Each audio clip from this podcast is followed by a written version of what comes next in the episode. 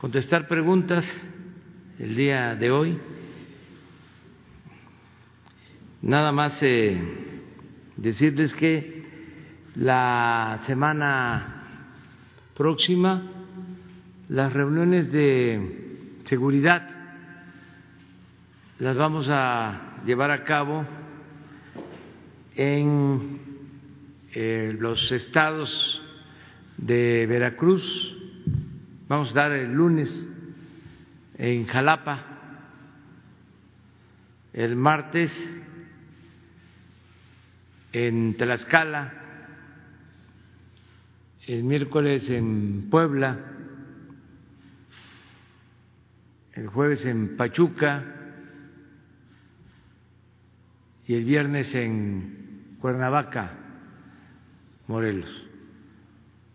Ese es el programa para la semana próxima.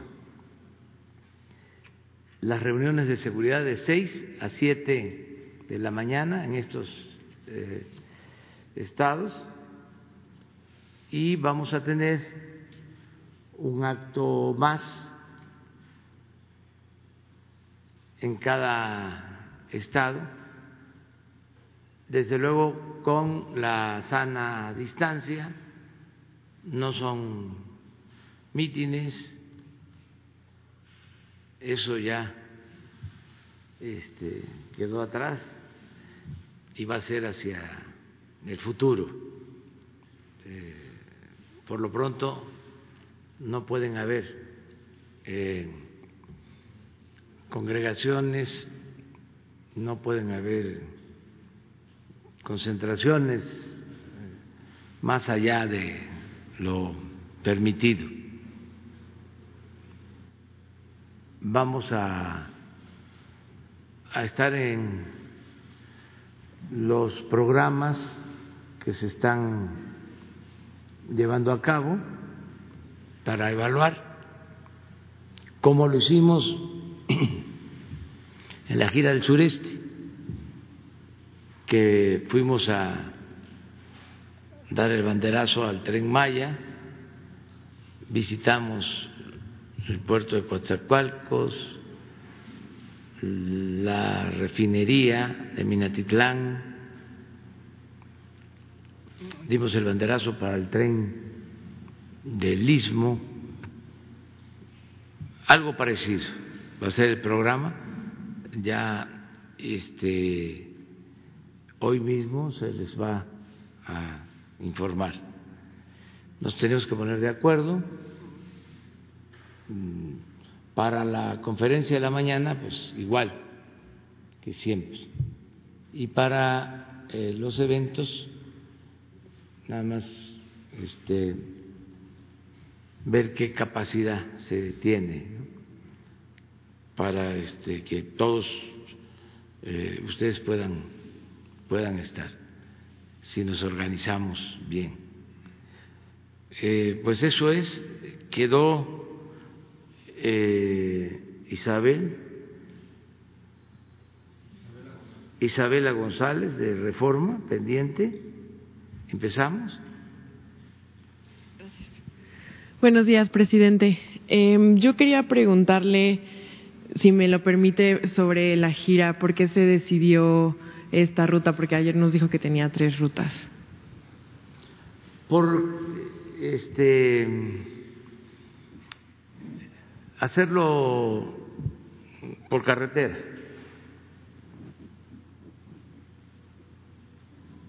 Es la más este, cercana a la capital y los traslados son más cortos ya va a haber tiempo para ir a el norte.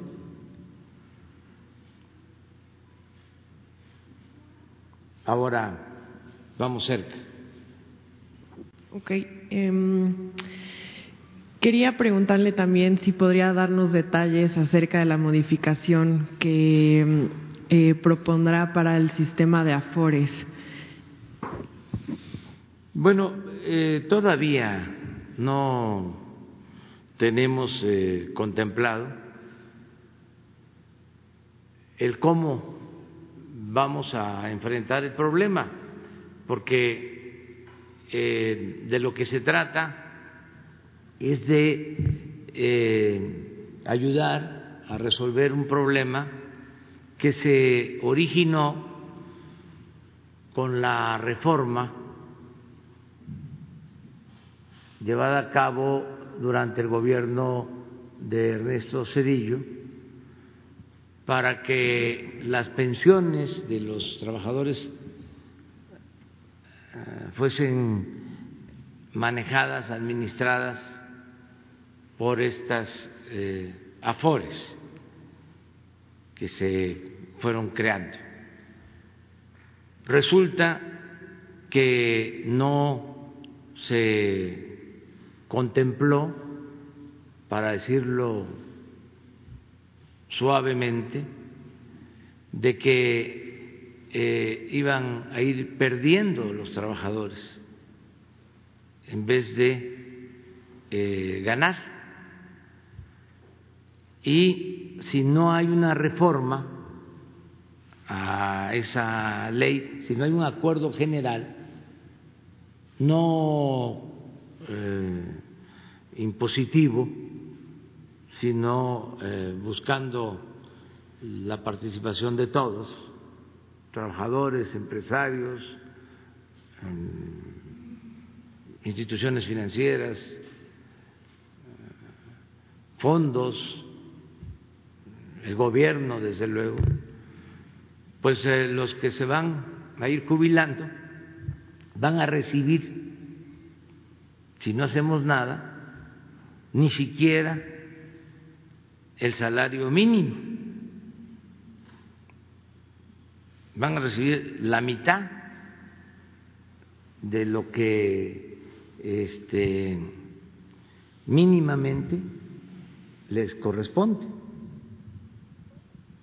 Entonces, no podemos eh, dar la espalda a este asunto, lo tenemos que enfrentar, aun cuando a nosotros no nos va a afectar tanto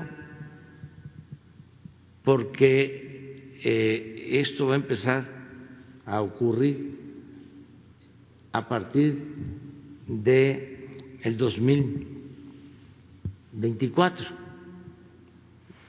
y en menor proporción, pero en el sexenio próximo y en eh, el siguiente sí van a tener un problema gravísimo.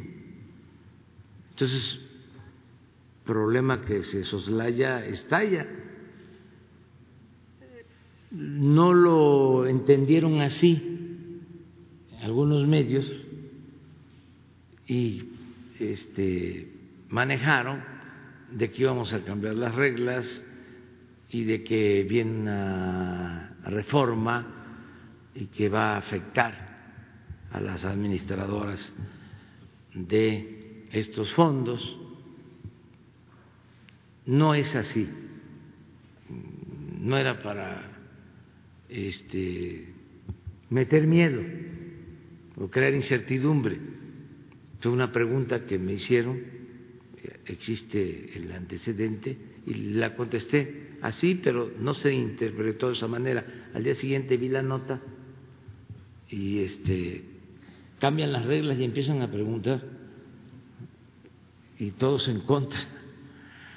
Está como hoy, que viene una nota en el Universal eh, no sé si la tienes. Eh, es que es interesante todo esto, porque me enteré por el periódico. O sea, el presidente este, no sabía que existía este plan, pero van a ver en qué consiste. Lo de los ferrocarriles. Miren,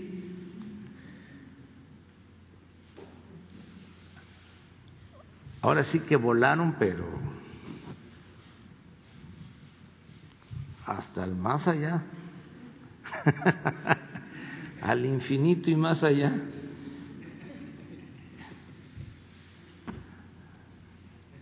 Nunca lo hemos planteado, nunca lo he eh, propuesto,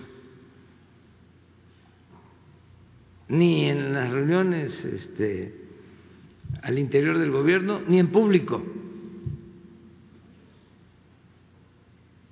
Imagínense, estas son palabras mayores. Si hacemos la historia, esta fue una de las aberraciones más lamentables del periodo neoliberal. Esto lo hizo Cedillo, de que entregó los ferrocarriles y luego terminando se fue a trabajar de asesor a una de las empresas que se beneficiaron con la privatización de los ferrocarriles nacionales. Pero ¿cuál es la historia? El primer ferrocarril que se inauguró, la primera vía férrea, fue la de eh, México a Veracruz, más de 600 kilómetros.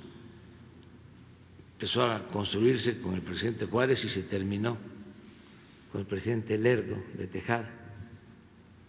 Ese es el primer ferrocarril, poco más de 600 kilómetros. Y luego, Porfirio Díaz, que tardó algún tiempo en el gobierno, construyó como 20 mil kilómetros de vías férreas. Se comunicó todo el país con ferrocarriles. Él entregó concesiones a empresas extranjeras para construir los ferrocarriles y varias compañías empezaron a construir todos los ferrocarriles. Antes los liberales decían de que entre un pueblo fuerte y uno débil, el desierto. Es una frase atribuida a Lerdo. Y no querían la comunicación con la frontera norte.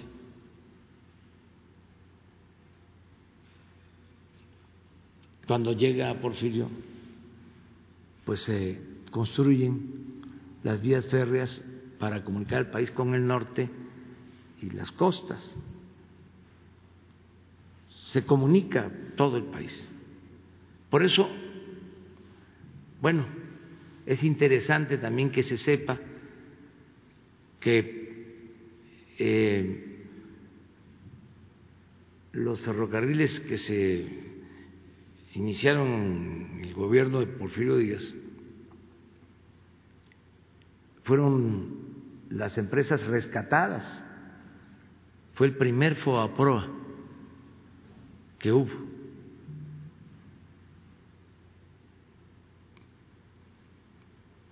A pesar de que recibían subsidios las empresas, por cada kilómetro que construían había una subvención, es decir, el gobierno les daba un subsidio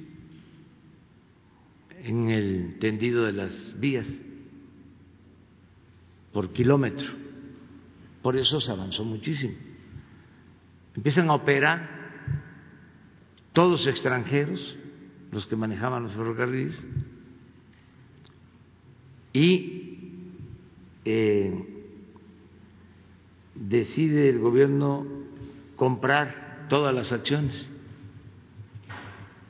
y se nacionaliza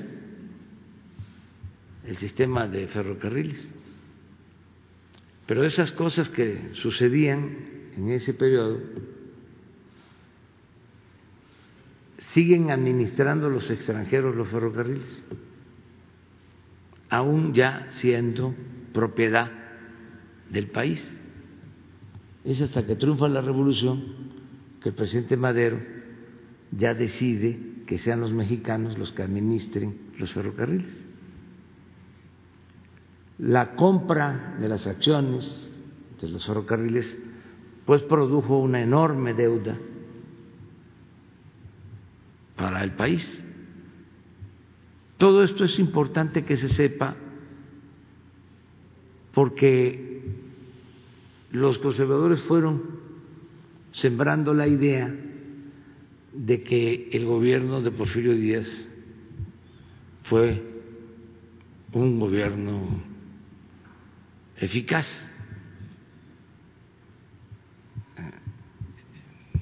con buena administración. Y no es así. Fue de los gobiernos que más endeudó al país. Pero la idea que se tiene es otra, es totalmente distinta. Después de la revolución se siguieron haciendo eh, vías férreas. Bueno, era tan importante la comunicación con los ferrocarriles que por eso la revolución se hizo a caballo y en ferrocarril.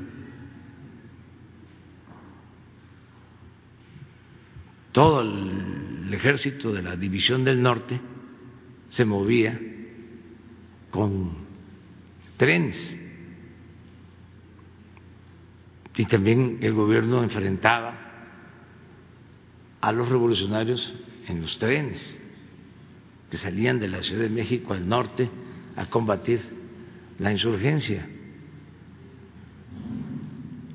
Se siguieron haciendo líneas férreas Todavía a los de nuestra generación nos tocó viajar en trenes de pasajeros.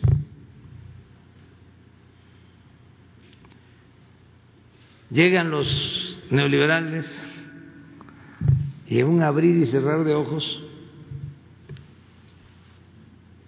privatizan, entregan los ferrocarriles nacionales y desaparecen los trenes de pasajeros toda una historia. Imagínense lo que puede contar un anciano respetable de Aguascalientes, de San Luis Potosí, de Guadalajara,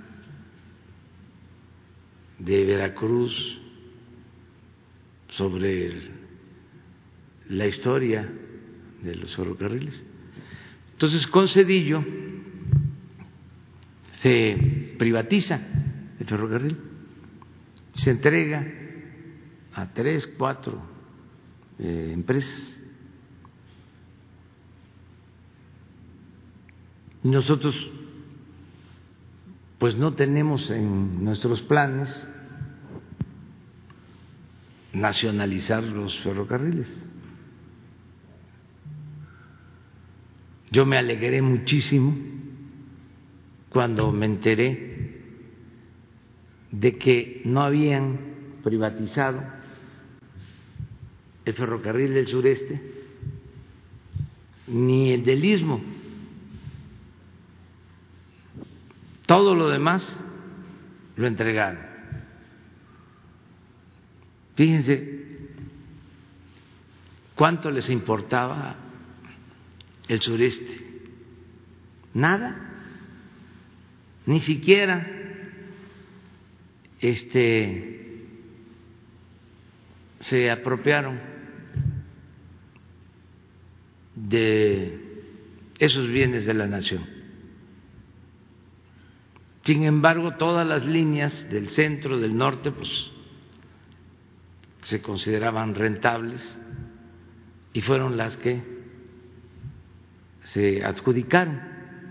Entonces, ahora el periódico de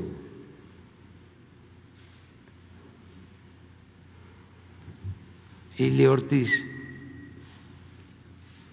este dice que vamos nosotros a nacionalizar. ¿Por qué esta nota? Para atemorizar para crear incertidumbre, para seguir con la misma cantaleta de que somos comunistas, de que estamos actuando como en Venezuela o de manera más este, nacional, como Echeverría,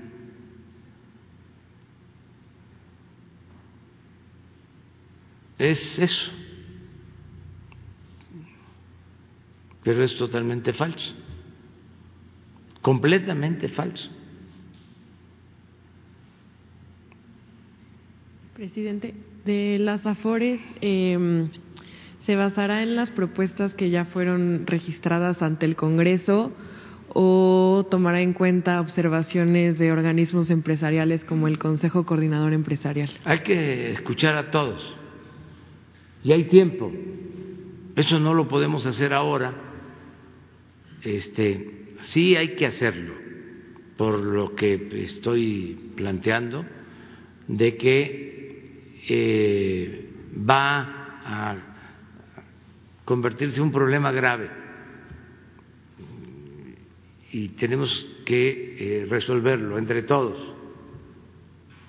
o sea, enderezar eh, ese entuerto corregir ese error de estos tecnócratas irresponsables, técnicos que se creían científicos, que nos metieron en cada problema, tenemos que estar este, corrigiéndole la, la plana de todo lo que hicieron mal, contrario al interés general, eso sí, para favorecer a grupos que han hecho su agosto.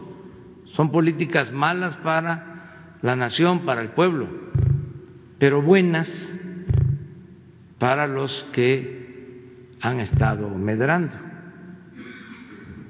los que sacan ganancias excesivas. Entonces, pues hay que corregir pero no eh, imponiendo nada. Yo no dije en la campaña que íbamos eh, a quitar los afores, no dije en la campaña que íbamos a nacionalizar los ferrocarriles. Yo estoy haciendo lo que di a conocer durante la campaña. Si ustedes eh, leen el libro La salida, eh, que escribí antes de las elecciones, ahí está el programa que estamos llevando a cabo. Eh, no engañé, no, no voy a engañar a nadie. Presidente, y finalmente también quería preguntarle cómo afecta a su proyecto que está muy eh, focalizado en el combate a la corrupción, investigaciones como las que enfrenta el primer círculo del gobernador eh, Cuauhtémoc Blanco. Pues no afecta, este, porque no hay impunidad, ni eh, ocultamos nada que pueda significar actos de corrupción. No soy tapadera, lo he dicho desde el principio, sea quien sea, si se comete un acto de corrupción, tiene que ser castigado. La gente nos apoyó para que desterráramos la corrupción de México y no le vamos a fallar a la gente. Porque eso eh, es lo que más daña. Ya lo he dicho, no es una pandemia, es la peste. Es eh, lo más funesto que puede haber la corrupción. Eso es lo que ha dado al traste con todo. Esa es la causa principal de la desigualdad social, de la desigualdad económica, de la inseguridad, de la violencia. Entonces, no vamos a permitir la corrupción. Es que yo no establezco relaciones de complicidad con nadie.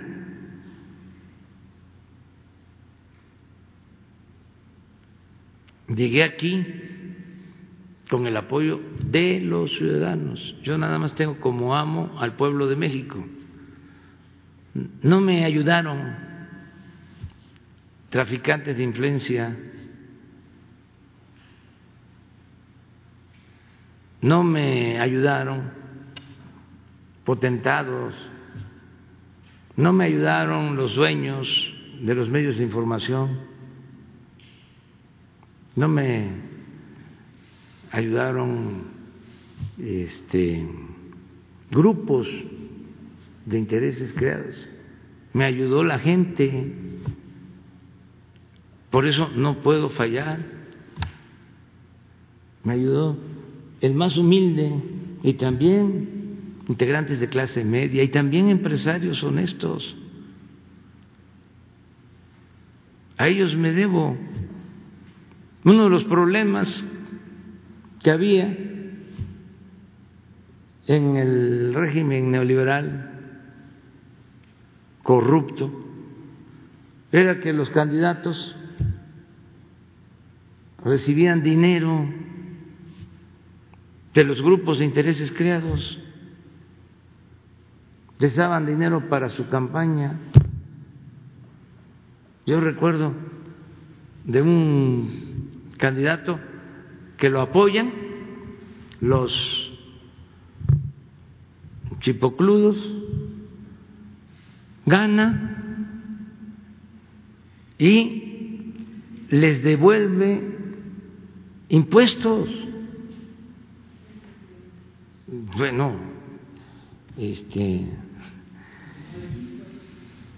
ya ustedes este está este, escrito bueno yo yo lo tengo en los libros y está en las hemerotecas. Y es real. Y por qué este eh, les comento esto bueno porque me consta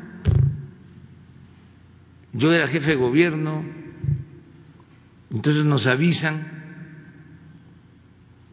entrando, entrando, que había que devolver impuestos de IVA a empresas.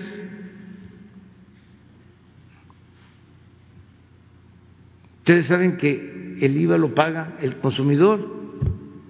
Si se le devuelve el IVA,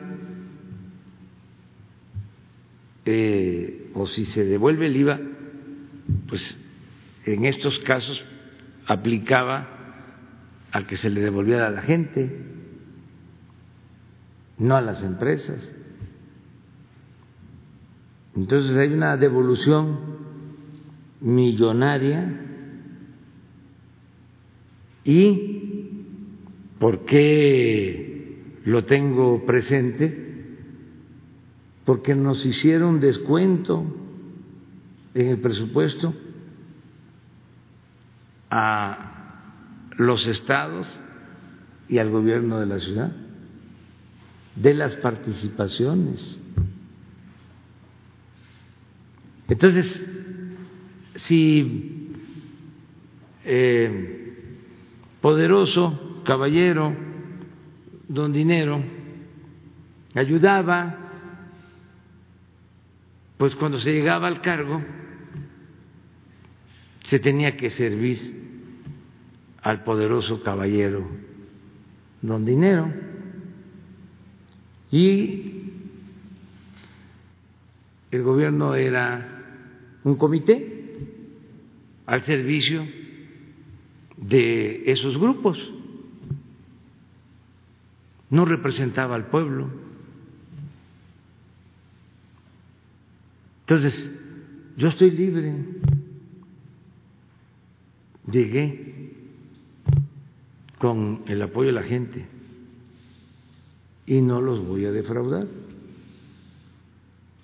Entonces, eh, vamos a seguir adelante eh, en este propósito de limpiar de corrupción a México, que estoy convencido es lo que más ha afectado. Me estoy encontrando cosas todavía, no acabo de sorprenderme del tamaño de la corrupción que imperaba, más de lo que imaginaba, porque una cosa es este ver, ¿no? tener algunos datos, pero ahora pues tengo toda la información. Les comentaba yo ayer de que la semana próxima si no es que, porque vamos a salir, pero estando de nuevo acá, vamos a dar a conocer sobre el fraude de eh, las famosas factureras. Miles de millones de pesos de personas que se dejaban engañar con estos mecanismos para no pagar, pagar los impuestos. Si tenían que pagar un millón, les decían, entréganos cien mil y nosotros te resolvemos. Y entonces había una ingeniería, eh, una mecánica de extender facturas falsas y estos factureros que tenían despachos se hicieron muy ricos y ahora dejan a miles de contribuyentes con este problema. Entonces vamos a actuar legalmente contra estos factureros y vamos a pedirle a la gente que fue sorprendida o que pensó que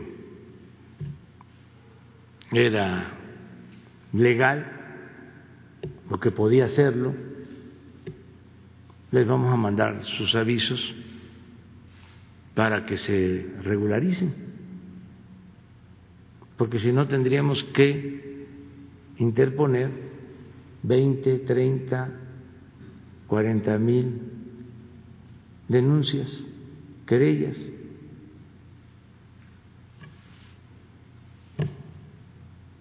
Entonces vamos a buscar la forma de que se repare el daño. Y hay muchos que lo están haciendo.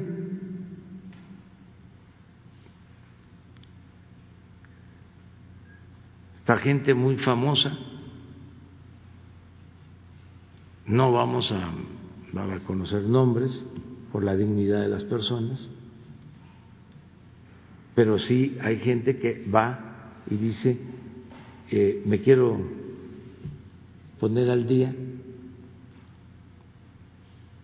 Mm, está mal lo que hizo mi contador o mm, lo que yo permití y corrijo. Pero hay también los autores intelectuales de todo esto, porque esto tuvo su apogeo en los últimos diez años. Se volvió un modo operandi casi normal porque este mecanismo eh, era parte de la corrupción gubernamental O sea, no solo se beneficiaban particulares, empresas, sino eh, funcionarios. Yo les comentaba de los gastos de presidencia, lo que manejaba el Estado Mayor para los viajes presidenciales. Y es increíble que para gel, para moco de elefante, este, cien mil pesos. O en un viaje, servicio de Internet, siete millones de pesos. Nada más en un viaje. Y con la factura. Claro, estoy seguro que esto no se eh, daba a conocer arriba o no se daban cuenta esto era la administración que tenían ahí y eran facturas apócrifas, falsas, en presidencia, sí. Ya lo dimos a conocer aquí. Entonces, eh, esto era muy común y se extendió Diez años tiene que empezó eso. Entonces ya. Y eh, tenemos ya cuantificada una parte del fraude. Y les vamos a informar a ustedes. Y le vamos a informar también a la gente porque quiero que si reciben una notificación, que sepan que sí, que es este em, real, que no es como la nota de del Universal, que este también en buen plan este no tengo ningún problema con Juan eh, Juan Francisco Ili Ortiz, ni con ningún directivo del Universal, ni con los, mucho menos con los periodistas, ni nada. O sea, que ojalá y comprendan que tengo que hacer estas cosas, porque si no se debilite el gobierno, o sea, con todas estas notas, hay quienes pueden llegar a creer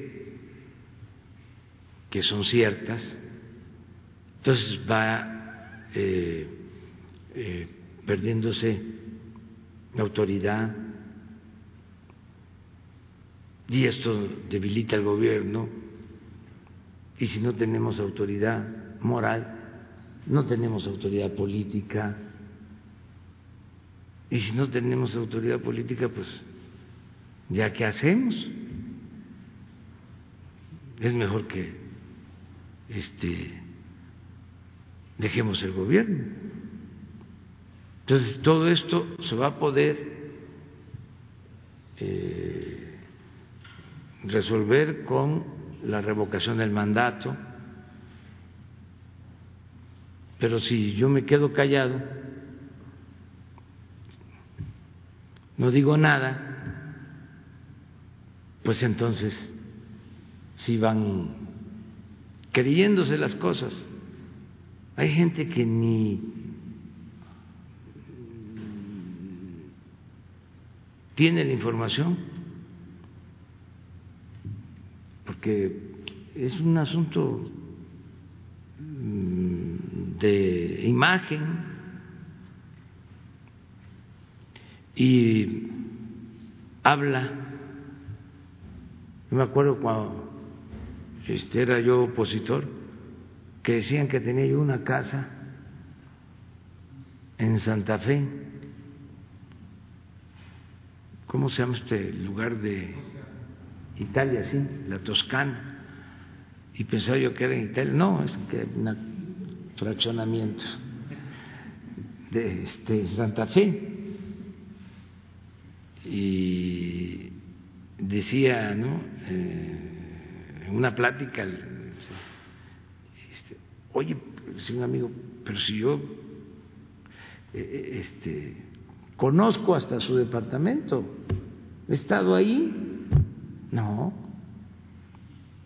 no te engaño, tiene un helipuerto arriba, entonces esa nada más es la fachada, llega ahí y toma el helicóptero y se va a su residencia. Entonces ya ante eso, pues no hay nada que hacer, o sea, pero sí eh, tenemos que estar contestando, ¿no? Respetuosamente y que nadie se enoje, o sea, este, todos cometemos errores, no somos perfectos, todos cometemos errores y entender que eh, no somos enemigos, si acaso adversarios. Muy bien, vamos con Carlos Calzada. Eh, ¿Qué tal, presidente? Muy buenos días. Eh, la primera pregunta sería los, lo que se dio a conocer por el INEGI, la caída de la actividad industrial hasta por 29.3%, la caída en la construcción del 38% y las manufacturas de un 35%. ¿Cómo van a afectar esta caída? ¿Cómo se va a solventar este, estas caídas que se han dado a raíz precisamente de esta pandemia del coronavirus que ha venido a afectar la economía? También en este mismo esquema económico nos decía usted que el viernes iba a tener el dato de los empleos perdidos. No sé si ya lo tenga a la mano, presidente. Pues eh, hoy creo que eh, a las 12 del día, hoy es 12, ¿sí? Hoy a las 12 del día este, el Seguro Social da a conocer eh, el resultado de los empleos que se perdieron en el mes de mayo. Hoy dan a conocer. Eh, de acuerdo a datos preliminares, yo estimo que eh, se perdieron en mayo como 245 mil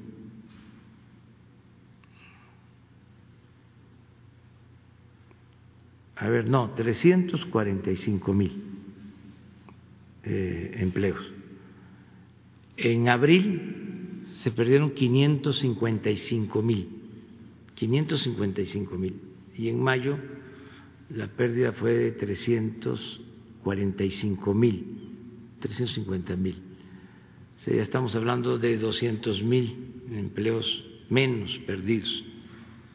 Eh, junio está mejor, o sea, estos primeros días, porque se abrió la actividad económica de manera cuidadosa en minería, en industria automotriz. Se habían dejado de eh, producir automóviles, se paró completamente y ya empezaron a eh, producirse automóviles. A partir del día primero de este mes. Y ayudó mucho también la apertura eh, con protocolos de la industria de la construcción. Entonces, esa caída que registra el INEGI es así. Este, es un mes eh, en que hubo ese porcentaje Eso nosotros lo tenemos medido y es pues sencillo también de, de apreciarse, pues se paralizó completamente el país con la pandemia, nada más el consumo de, de gasolinas se redujo en cerca de 70%. La turbocina eh, se redujo en 90% en abril y mayo no se ha recuperado. En el caso de la gasolina sí, ya hay un aumento en el consumo, en el diésel, pero esos datos eh, sí eh, obedecen a la realidad, a la amarga realidad que se tiene en materia económica. Yo espero que este, poco a poco nos eh, recuperemos. Ya este, creo que tocamos fondo y que vamos a ir hacia arriba. Bien, eh, presidente, el lunes, este pasado lunes fue detenida en Matamoros, eh, Tamaulipas, la abogada laboral Susana Prieto Treviño, quien ha sido reconocida por la labor precisamente a favor de los trabajadores de la industria de las maquiladoras en la frontera norte. Incluso se ha pedido que este caso se remita a la Comisión de Derechos, a la Comisión Nacional de Derechos Humanos y también la intervención de la secretaria del Trabajo, Luisa María Alcalde. Y bueno, hay los, grupos laborales de, defensores de laborales han señalado que esta detención obedeció a presiones por parte de la industria de la industria estadounidense, ya que han visto afectados sus intereses por la labor que desarrolla la abogada. ¿Usted qué, qué, qué datos tiene al respecto de esta detención y si se va a instruir a la secretaria alcalde para que pudiera intermediar. Gracias. Sí, ya este, tenemos conocimiento. Eh, desde el primer día di instrucciones de que se eh, revisara el caso. Tiene que ver con el gobierno del estado de Tamaulipas. No es un asunto federal. O sea, para aclarar. Y en efecto esta abogada, esta señora, eh, encabezaba movimientos en las maquiladoras, pero no se puede eh, inventar, no se pueden fabricar delitos a nadie.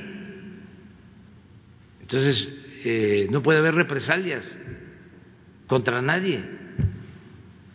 Entonces, instrucciones de que eh, se analizara esta situación y que se evitara una arbitrariedad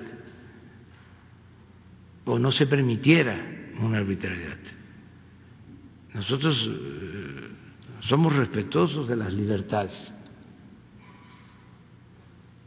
y por eso este, sí se está viendo este asunto. Eh, no creo yo que sea una petición del gobierno estadounidense, porque este, no se atreverían a hacerlo. Y este, no va con eh, el proceder de lo que eh, ha significado el actual gobierno de Estados Unidos.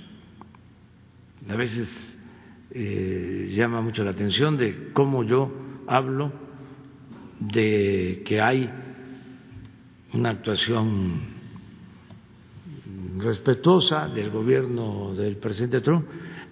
Esa es nuestra experiencia. Cada quien habla como le va en sus asuntos. Entonces, eh, nosotros no hemos tenido ningún eh, acto de prepotencia, eh, no hemos padecido ningún acto de prepotencia del gobierno de Estados Unidos. y tampoco lo permitimos.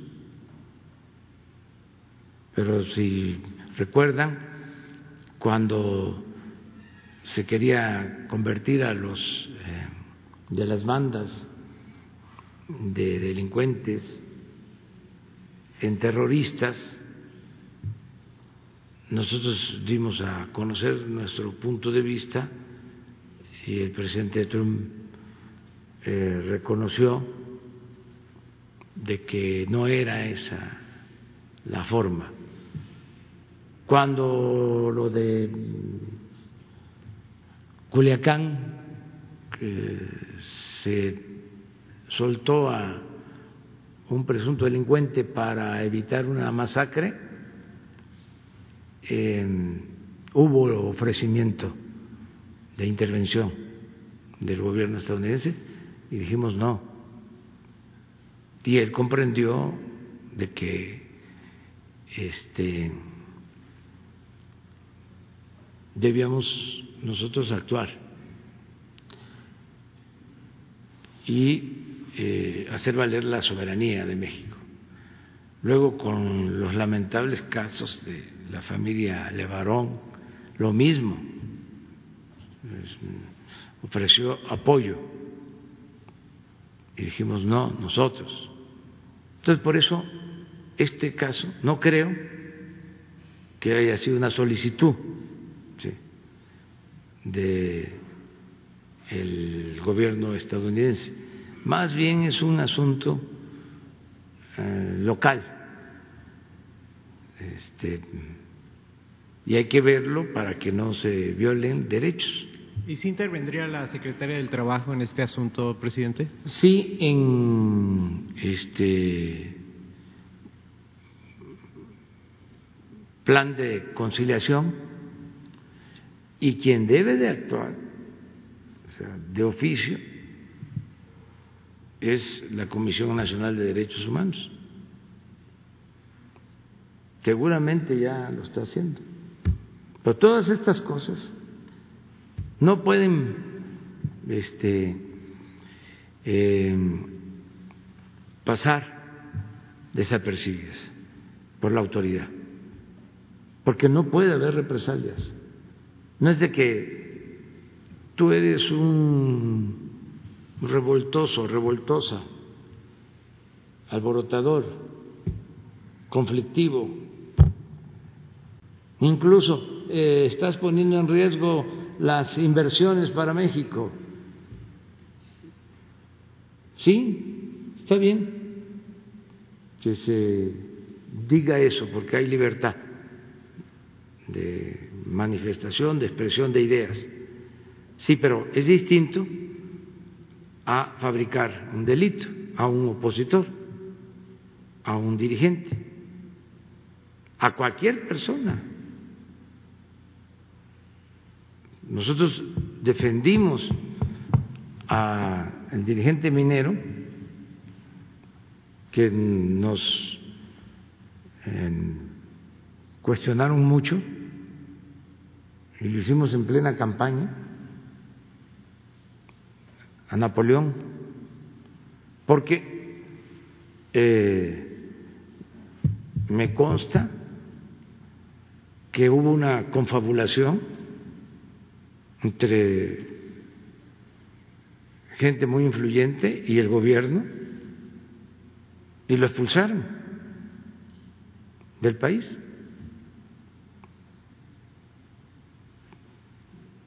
Entonces, ¿cómo se va a actuar así? Independientemente si nos cae bien, nos cae mal, eh, si es este culpable o no es culpable, ¿cómo vamos a aplicar el destierro a alguien? Y si existe una confabulación, si la autoridad está al servicio de un grupo y no se aplica la ley y no hay justicia,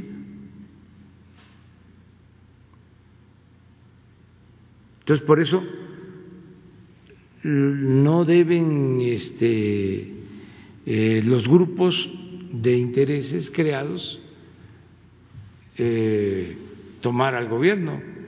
El gobierno tiene que ser independiente, autónomo, juez, estar por encima de eh, intereses de grupos para actuar con justicia, con apego a la legalidad, hacer valer un auténtico Estado de Derecho. Entonces, eso es eh, lo que puedo opinar.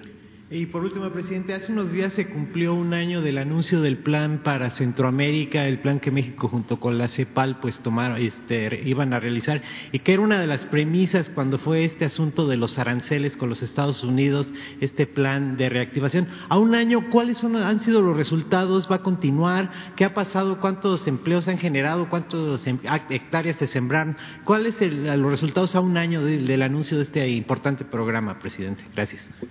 Bueno, hay que decir que no cumplió el gobierno estadounidense con el ofrecimiento de que iban a destinar inversión al sur sureste, pero nosotros sí hemos invertido. Eh, la inversión en el sur sureste eh, ha crecido mucho con ese propósito de eh, crear cortinas de desarrollo mm, de sur a norte para que la gente no se vea obligada a emigrar y que tengan trabajo en sus pueblos para información de todos y de manera especial para los ambientalistas, opositores, conservadores. El programa más importante de reforestación en el mundo en la actualidad es el programa Sembrando Vida. En ningún país del mundo se están sembrando un millón de hectáreas de árboles, frutales y maderables, en ningún lugar del mundo y nunca en la historia de México, ni siquiera la mitad de esa superficie. Estamos plantando caobas, cedros, estamos cultivando café, cacao, como nunca. Y esto fundamentalmente en eh, los estados del sur sureste, a los que les preocupa lo del tren Maya, que aprovecho para seguir informando, porque hasta mi hijo Jesús me preguntó, a ver papá, ¿cómo está lo del tren Maya? Porque un maestro este, de biología o un este, biólogo, eh, dijo que eso no debía hacerse. A ver, explícame. Y ya, a ver, te voy a explicar. Ya le dije que no se va a afectar en nada el monte alto para este, desgracia, ya no existe selva. porque se dice se va a acabar con la selva. Son pequeños sitios, nada más, de reserva, en donde hay selva tropical, muy poco, eh, para conocer cómo ha sido la tala inmoderada durante años eh, del sureste, de la Lacandona, de Chiapas y de Guatemala, en la época de Porfirio Díaz, se explotó la caoba, que es la reina de las maderas. Salían miles de trozas. Habían campamentos que se le llamaban monterías, famosísimas las monterías, porque el que entraba a una montería, que era enganchado para trabajar en una montería, ya no salía de ahí. Porque en todo ese periodo se quejaban los eh, hacendados y los este, hombres del gobierno del el llamado o de la llamada falta de brazos, sí le decía, porque no había trabajadores, por eso volvió la esclavitud. La esclavitud apenas se abolió en 1914, porque al que le adelantaban un dinero, ya no lo dejaban libre. Entonces se volvió esclavo en las monterías y en las haciendas. Entonces se llevaron toda la madera. Por el río Sumacinta bajaban las trozas hasta el puerto del Golfo, hasta el puerto de frontera, y de ahí a Europa. Los edificios antiguos de Europa tienen caoba, sus puertas, em, las escaleras, porque es una madera muy fina. Además se usaba mucho para hacer embarcaciones, porque eh, es fácil de trabajar y es buena para, para flotar y dura muchísimo. Entonces, viene la revolución, se termina eh, el auge de esta madera. Es algo parecido a lo que pasó en Yucatán con el enequén, sucedió en eh, la Lacandona, en Chiapas, en Guatemala. Hubo un conflicto de límites. Estuvimos a punto de declarar la guerra a Guatemala en la época de Porfirio Díaz por las monterías, por la explotación de la madera. Eh, se tuvo que acudir a tribunales internacionales para la definición de los límites entre Guatemala y México. Bueno, pasa todo ese tiempo, se va recuperando la selva poco a poco, vuelve a haber caoba y viene otra etapa de explotación irracional de la caoba. Esto en los años 70 del siglo pasado. Llegaron a poner una fábrica de triplay de caoba en Palenque. Sacaban las trozas de madera y las convertían en triplay. Pues acabaron con todo. Entonces nosotros ahora, muy contrario a eso, estamos plantando como nunca.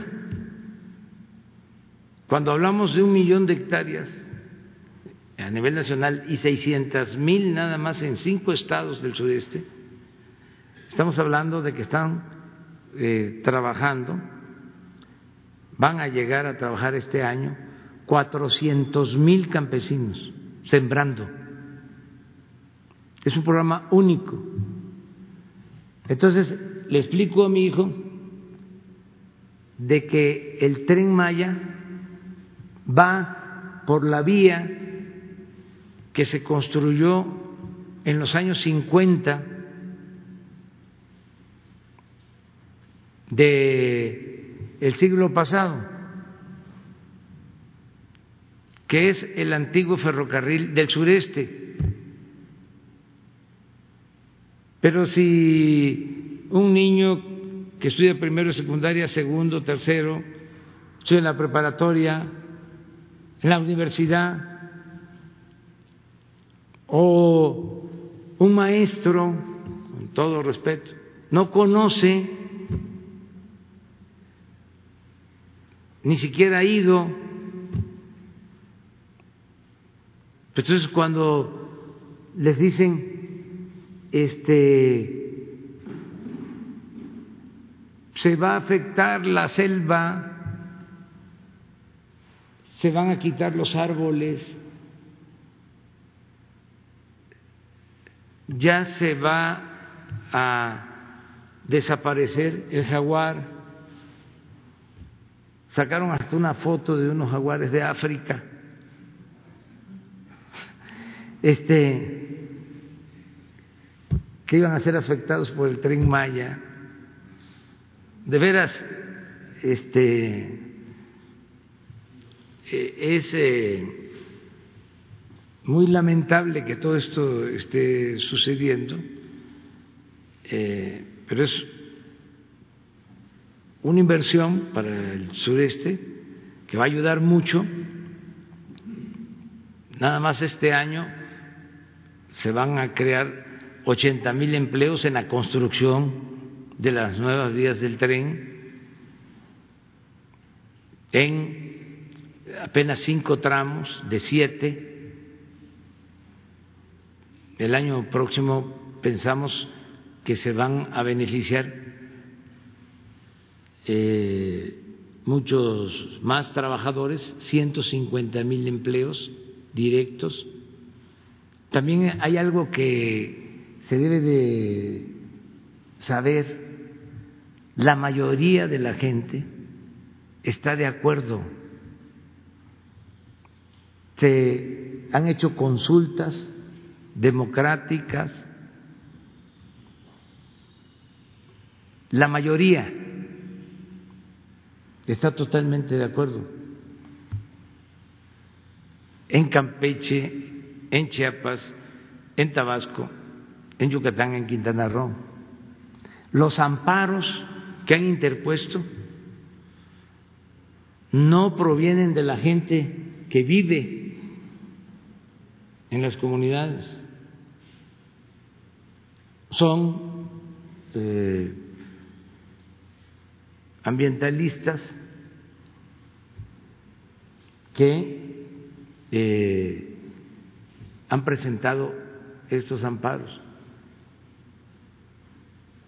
En el caso de Espujil, en la zona de Calakmul, en la zona de reserva, solo dos personas eh, pertenecen a esta organización que presentaron los amparos, dos compañeros. Y aquí aprovecho también para decir que no se va a afectar la reserva. Y aprovecho también para decir de que no vamos a dejar sin vigilancia a las reservas naturales, porque han creado también una campaña sobre esto.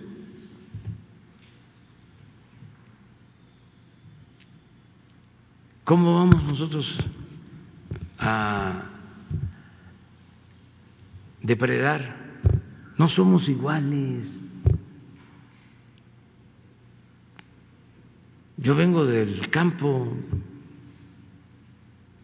soy de un pueblo, yo he convivido toda la vida con la naturaleza, sé la importancia que tiene eh, mantener eh, los árboles eh, para que se tenga una mejor convivencia, además mucho más eh, agradable escuchar a los árboles. Imagínense, allá en Palenque ya eh, regresaron después de mucho tiempo las guacamayas. Es una belleza ver volar las guacamayas ver cómo se posan en las copas de los árboles, los tucanes. ¿Cómo vamos nosotros a estar en contra de eso? Lo mismo eh, los creadores. Un filósofo amigo, progresista, se enojó que porque íbamos a quitar los apoyos a los creadores. Eh, pues no es así, pero hay toda una campaña constante. Pues ahí está el ejemplo, ocho columnas, creo que el Universal se fundó, bueno, ya existía, pero se fundó creo que en 1916 fue su primer director Félix Fulgencio Palavicini, tabasqueño. ¿Fue en el 16 o, sí? El periódico con tanta antigüedad, o sea, tiene más de 100 años, ¿no? 104, sus ocho columnas. Pero todo esto es producto de la crisis, más que nada de la decadencia. Entonces tenemos que renovarnos, aceptar de que ya son otros tiempos. y eh, no creer mentiras falsas.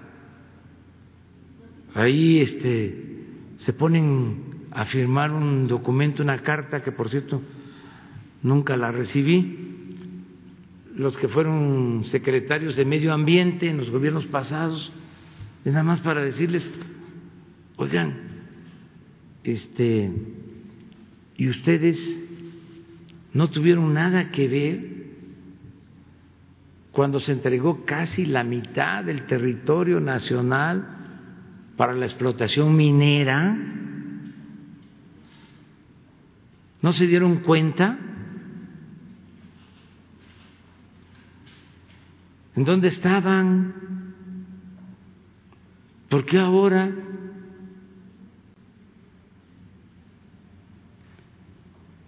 Resultan los paladines del medio ambiente. Si ustedes permitieron, acabaron hasta con el cerro de San Luis Potosí, porque había ahí una mina de oro. El Cerro de San Luis Potosí, que es el emblema del Estado, está en el escudo de San Luis Potosí, pues ya no existe,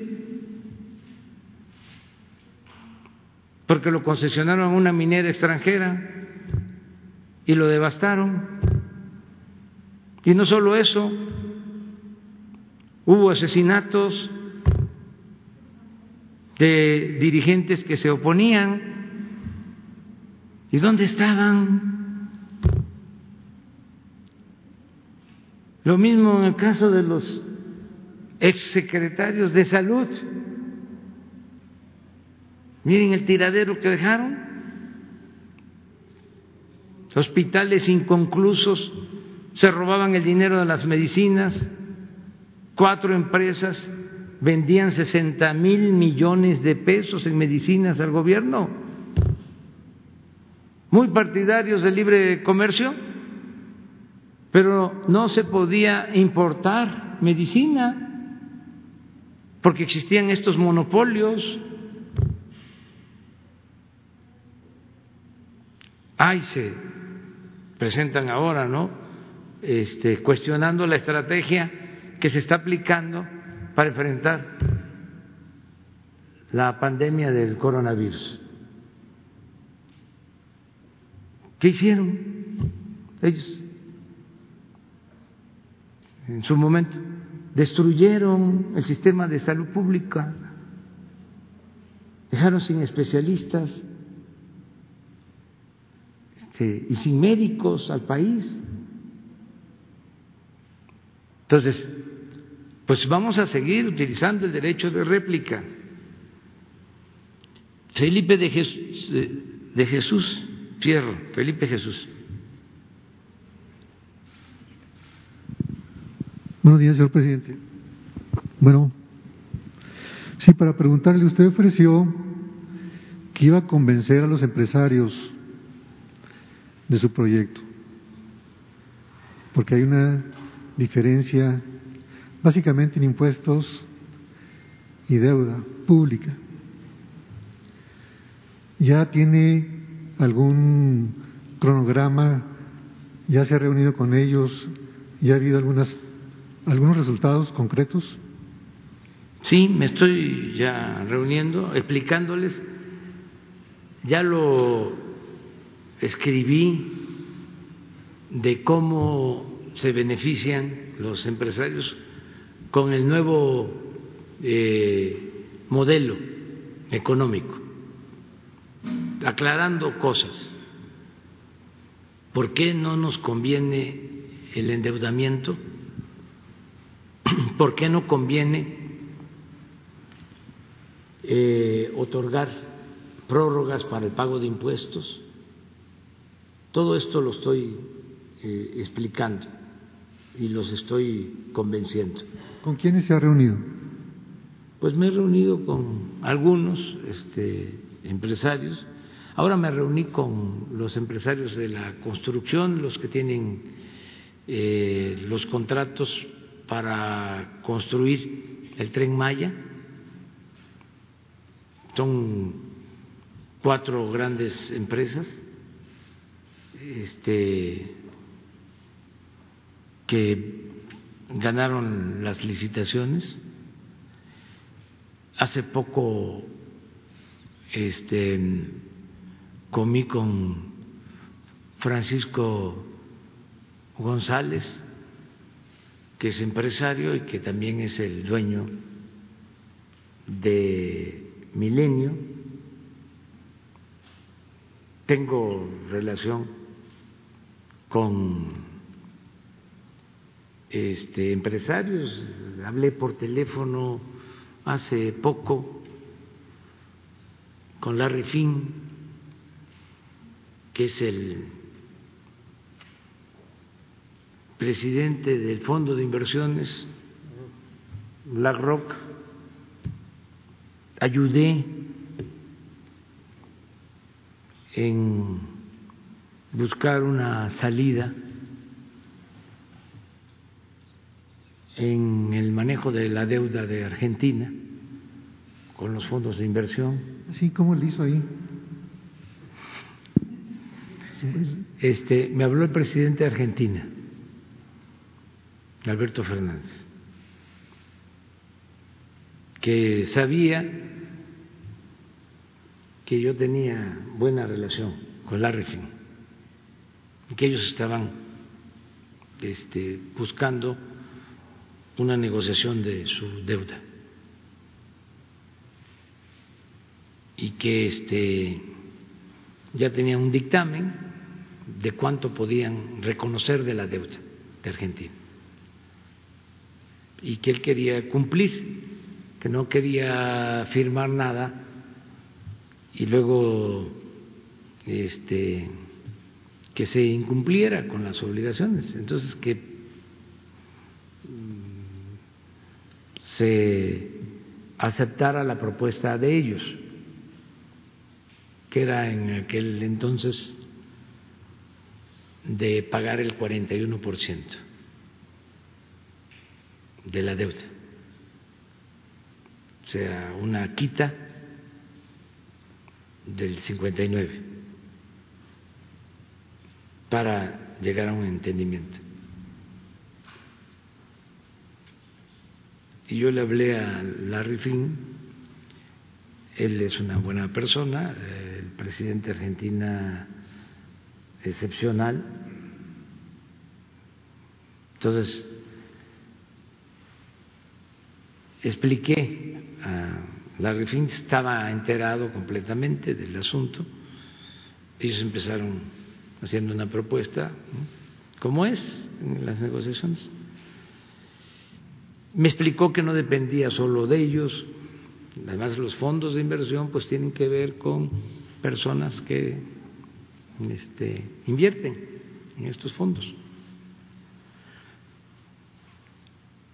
El caso es que eh, iba a proponer a su consejo eh, una disminución de 50 al 55 por ciento o que se aceptara por parte de Argentina, para decirlo mejor, del 50 al 55 por ciento de la deuda total. De todas maneras era una quita.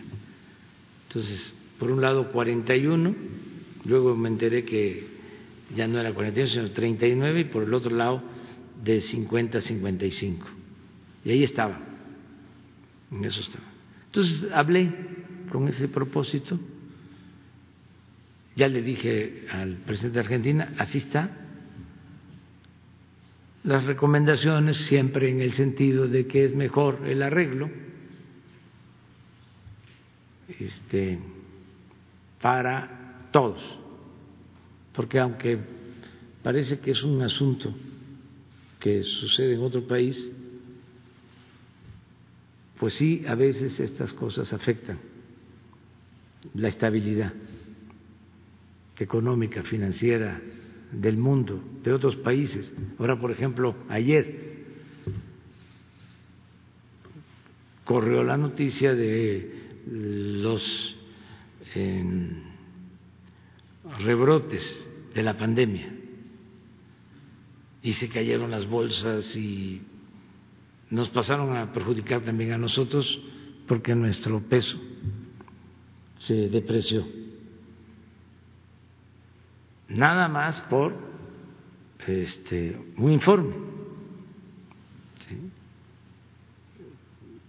A veces con fundamentos, a veces no, pero así se manejan los mercados. Hay nerviosismos, este, tiene que ver mucho la confianza. Nosotros estamos en una situación muy favorable. ¿Y esperan un rebrote y el efecto económico? ¿En las pandemias? Sí, aquí en México. No, no. Nosotros ya vamos para abajo, en descenso. Nos ha llevado tiempo, pero ahí vamos, bajando el doctor Hugo López Gatel lo informa, lo explica, incluso ya en el Valle de México, la gráfica de ayer, a ver si la ponen, ya demuestra que hay una disminución de casos nuevos de infectados y así en otros estados. Por eso ayer nos reunimos y apoyamos la propuesta de la jefa de gobierno para que con cuidado en la Ciudad de México se empiece a abrir, empecemos a regresar poco a poco a la normalidad, que nos empecemos a preparar. Esa. Miren, no sé si hace como el que sabe es Hugo, ¿eh? Yo soy un aprendiz. Pero esto, mire, activos durante 29 de mayo al 11 de junio y activos durante 15 al 28 de mayo. Entonces ya están muy cerca emparejarse. O sea, ya hay menos casos. Esto no sucede todavía, desgraciadamente, en Tabasco, pero ya sí hay, eh, por ejemplo, Tlaxcala, Tlaxcala, no este, aquí, Baja California, Yucatán, Hidalgo, Sonora, Guerrero, Chihuahua. A ver si hay otra. Sí, es esta. Mire ya, la Ciudad de México. En disminución con relación a días eh, anteriores, semanas anteriores. Y muy claramente Sonora menos tres, Hidalgo menos cuatro, Yucatán menos nueve, Baja California menos 13. Aquí mm, ha habido un descenso considerable en Tijuana. Sin embargo, se complicó un poco en Mexicali, pero ya se está también atendiendo. Guerrero también, 24 a la baja. Aquí tuvimos problemas, ¿se acuerdan? En Acapulco se reforzó y este Chihuahua. O sea, vamos saliendo poco a poco. También tiene que ver con los días. Eh, nosotros eh, tenemos menos días de pandemia que los países europeos, incluso que Estados Unidos. O sea, nos falta todavía un tiempo, pero ya el comportamiento ya es favorable. Entonces, no pensamos que vaya a haber eh, rebrotes.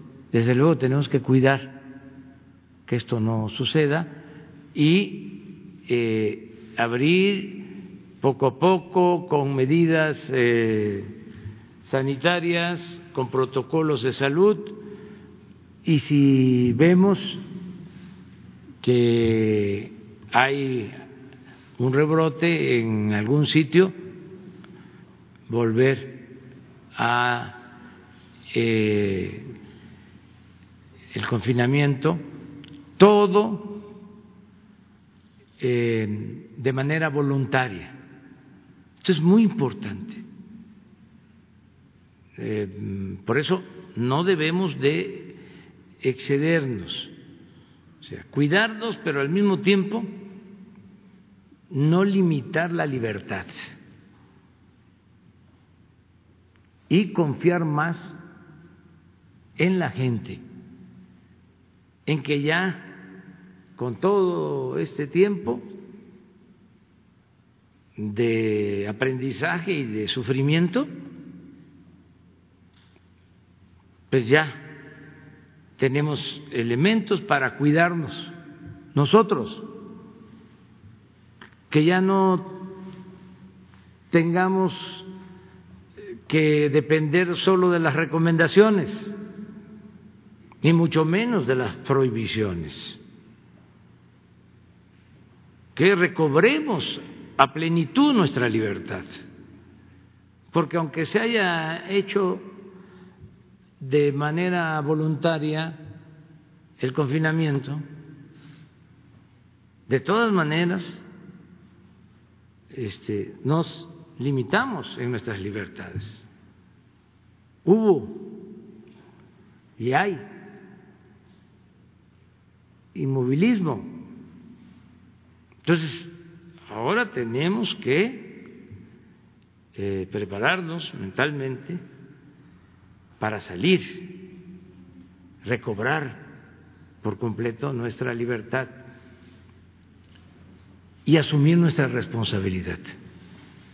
Es decir, yo me voy a cuidar, ya sé que es importante mantener la sana distancia.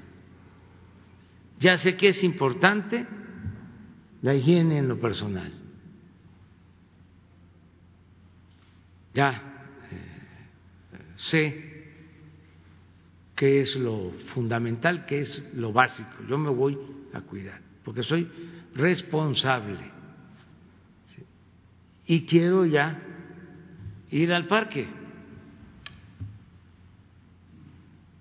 Y quiero ir a caminar con cuidado. Y quiero ya ir a un museo. Porque este se pueden abrir los museos, todo esto se va. Y ya quiero ir a las librerías, y ya quiero ir eh, a las bibliotecas, y ya quiero ir a un restaurante, ya quiero ir a una fonda, y ya quiero ir a la tienda de mi colonia, de mi barrio yo, responsable. Pero ya, salir este, con seguridad. Y yo estoy haciendo un texto que nada más estoy esperando afinarlo, de qué debemos de hacer. Unas recomendaciones muy respetuosas Pero, ¿qué actitud tener? ¿Por qué tenemos que ser optimistas? ¿Por qué si tenemos eh, un buen estado de ánimo resistimos cualquier adversidad? ¿Por qué con pandemia o sin pandemia, o con esta pandemia o con la que pueda venir después, lo mejor es la educación para la salud. Si ya empezamos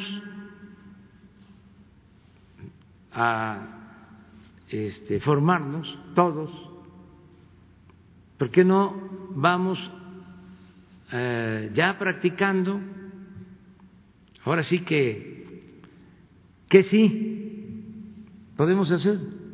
Ya no es que no, no salgas, no esto, no lo otro, no, no, a, ver, que sí. ¿Por qué nosotros no podemos eh, empezar a comer de manera sana? ¿Cómo se come de manera sana? Pues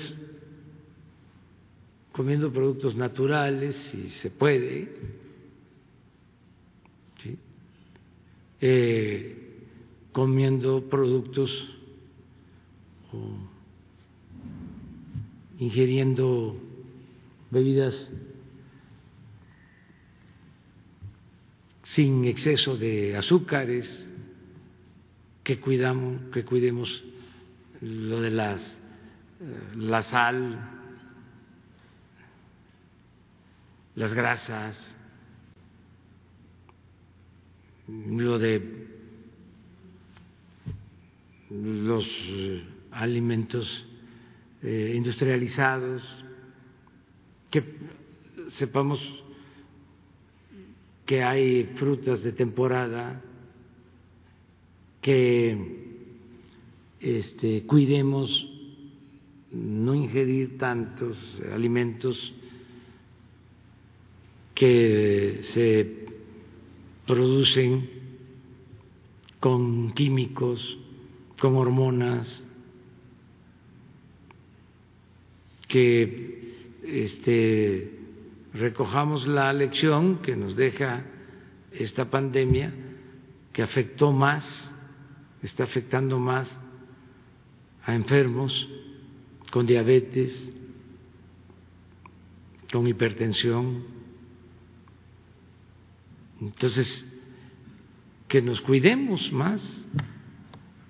El otro, el ejercicio, que este, nos paremos, que de acuerdo a nuestras capacidades, resistencias, condiciones en lo físico, caminemos, nos estiremos, eh, corramos. Y lo otro, también eh, el que nos moderemos, que no estemos pensando nada más en lo material, que si somos o no religiosos, creyentes o no creyentes, que siempre pensemos en un ideal, en una utopía, porque es lo que nos hace caminar que procuremos fortalecer nuestra autoestima, que así cualquier enfermedad la resistimos mejor. Y hay otras recomendaciones, tomar mucha agua, por ejemplo, que ayuda todo el mundo, recomienda eso, que no le demos la espalda al que sufre, no hay cosa más bella que genere más satisfacción que ayudar a otro. Desde lo más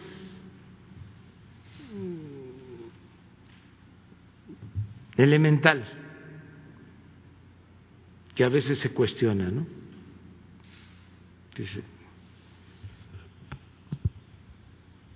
La caridad. Pero cuando alguien da algo a quien lo necesita, lo que siente es una gran satisfacción.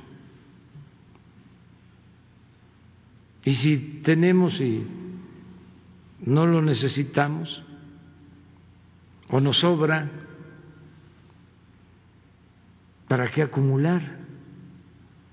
¿Por qué no ayudar a todos? Y no estar pensando que la felicidad es lo material y el lujo y la frivolidad. Todo eso, pues ahora ensayemos, ahorremos, que esa es otra cosa también importantísima no gastemos de más. Tantas cosas para una vida mejor, para estar bien, ese es el bienestar, estar bien. Entonces, recoger todas las lecciones de esta pandemia para salir adelante. Pero sí vamos este, buscando convencer que gobernamos para todos, que no es nada más eh, apoyar a los pobres, sí, es apoyar a los pobres por el bien de todos. Además, eso es parte también de lo espiritual. que no nos enseñan que debemos de llevar a la práctica el amor al prójimo? ¿Qué nos vamos a desatender? ¿Vamos a voltear a ver para otro lado cuando hay quienes no tienen para lo básico? ¿No les vamos a tender la mano? Entonces, es ayudar de abajo hacia arriba. Y, eh, a ver, repito, ¿cómo se ayudan los de arriba? O sea, el gobierno protege primero al 70% de las familias, 25 millones de familias, y 7 millones, que es el 30%, los que están hacia arriba, mejores niveles económicos, ¿cómo se ayudan también? Uno, si se apoya abajo, hay paz, hay tranquilidad y se ayuda al de arriba. Que repito, no secuestran a un pobre, secuestran al que tiene. Entonces, ¿cómo evitamos el secuestro? Con una sociedad mejor, con justicia. Y así somos libres de verdad. No sufrimos porque es una crueldad el perder la libertad o lo que significa un secuestro. Entonces, así nos ayudamos. ¿Cómo nos ayudamos también? ¿O cómo este, se ayuda al 30%, no aumentando impuestos, no aumentando el precio de las gasolinas, del diésel, del gas. ¿Cómo se ayuda también a los de arriba? Que haya Estado de Derecho, piso parejo. Hablábamos de que en los dos anteriores gobiernos habían empresas favoritas, las dos españolas. Repsol era la favorita en un sexenio y OHL otra empresa favorita. Ahora no. Ahora en licitaciones los que ganan y la mayoría de los que están ganando en las obras que se están llevando a cabo son empresas nacionales y es del 30%. Entonces, esa es otra forma de, de ayudar. La otra forma de ayudar, que como se dice coloquialmente, poco a poco les va a ir cayendo el 20,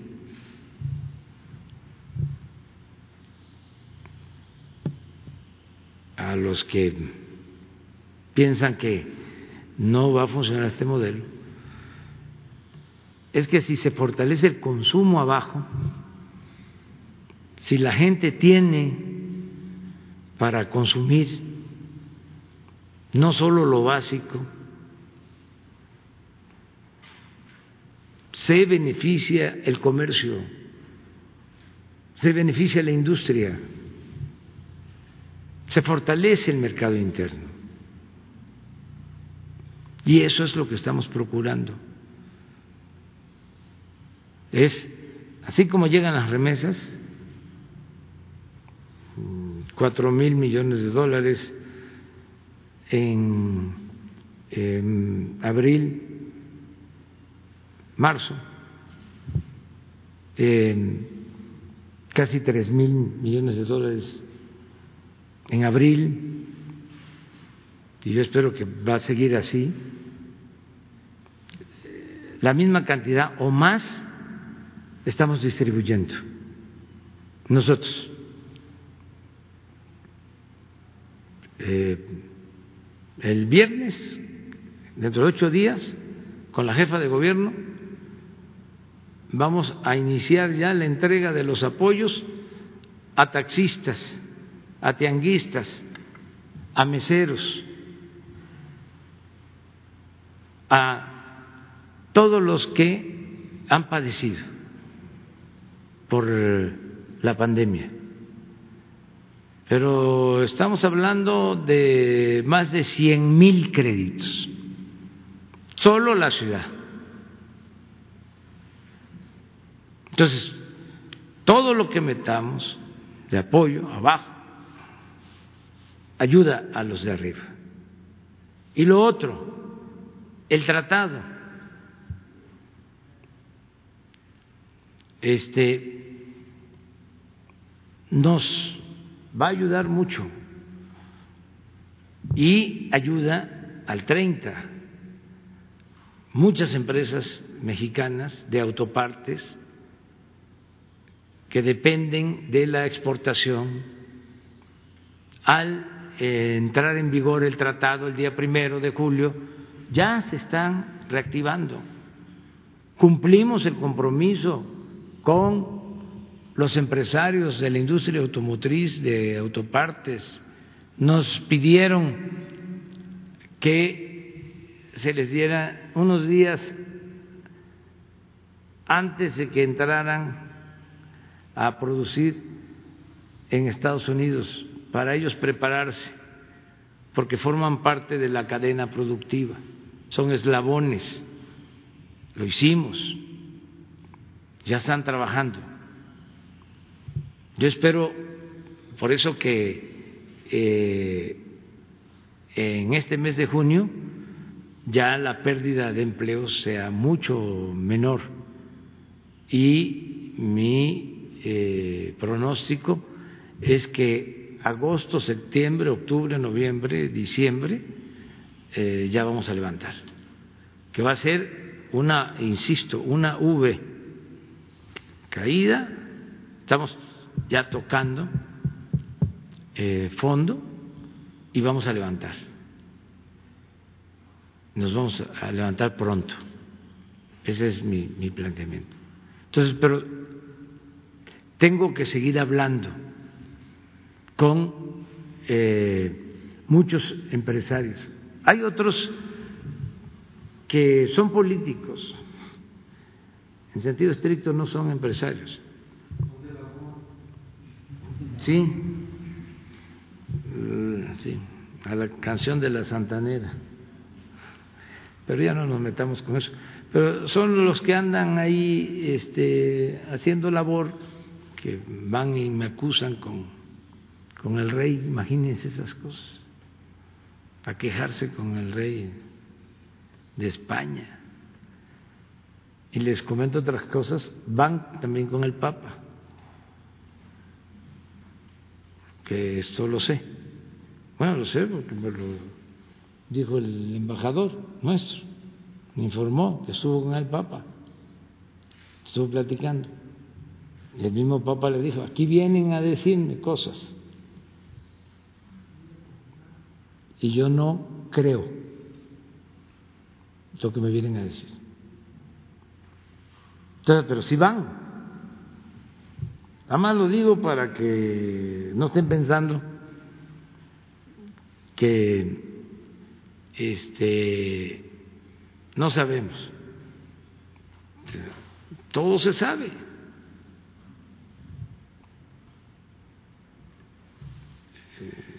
Pero eso es legítimo, es normal que se dé. Lo único que está mal es, como dije, que se ensarapen la hipocresía, que tiran la piedra y escondan la mano. Es que no tiene nada de malo ser opositor. ¿Yo cuánto tiempo fui opositor? Años. y cuestionábamos de manera directa. Nada anónimo. Pues este estar ahí escondiéndonos. No, dábamos la cara. Ahí están mis libros. Tienen dos partes, casi todos. Una crítica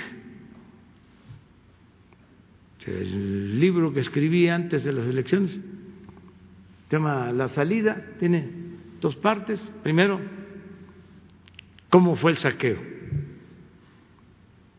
que llevaron a cabo, por qué destruyeron eh, la economía del país. Ahí está lo que hicieron. Todo esto que hablamos de los ferrocarriles, ahí está lo que hicieron con Pemex, eh, los grandes negocios que se hicieron arriba. Ahí está, esa es una parte. Y la otra parte, el qué hacer, lo propositivo. Entonces, así, este, eh, nada de que los bots, ¿qué es eso? Eso está peor que el... Bueno, no. Pero es como, como la pandemia. Que eso la pandemia va bajando, eso va a ir subiendo. Y eso se va a quedar ahí. Y hay que aprender ya a vivir con eso, desgraciadamente es una gran inmoralidad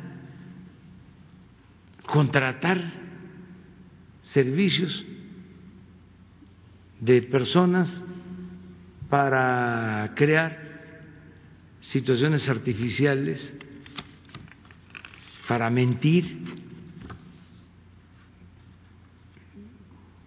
pero no, tampoco pasa nada, ¿no? Tengo que ir adelante. Eh, Manuel Temolchin. Gracias, eh, gracias, señor presidente. Manuel Temolchin de Oro Sólido. Buenos días a todos. Ante la problemática que usted está hablando ahorita, eh, hablando de los bots en Twitter y ataques orquestados en redes sociales en general, atacando a la 4T. En, este tema, el año pasado, señor presidente, nuestra directora de Oro Sólido, Nancy Rodríguez, le preguntó a usted si estaría dispuesto a impulsar la creación de plataformas digitales de origen mexicano, como lo hace China. Usted descartó hace un año esta posibilidad. ¿Qué piensa usted ahora, señor presidente?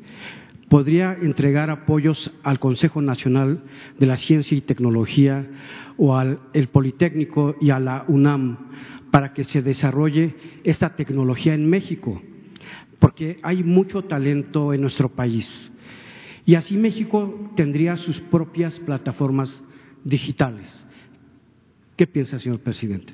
Pues sí, todo lo que sea este, investigación, fomentar de las nuevas tecnologías, pues tiene que mm, tener el apoyo del gobierno eh, con las limitaciones que se tienen, porque estamos priorizando el que se destine el presupuesto fundamentalmente al bienestar de la gente, el bienestar del pueblo.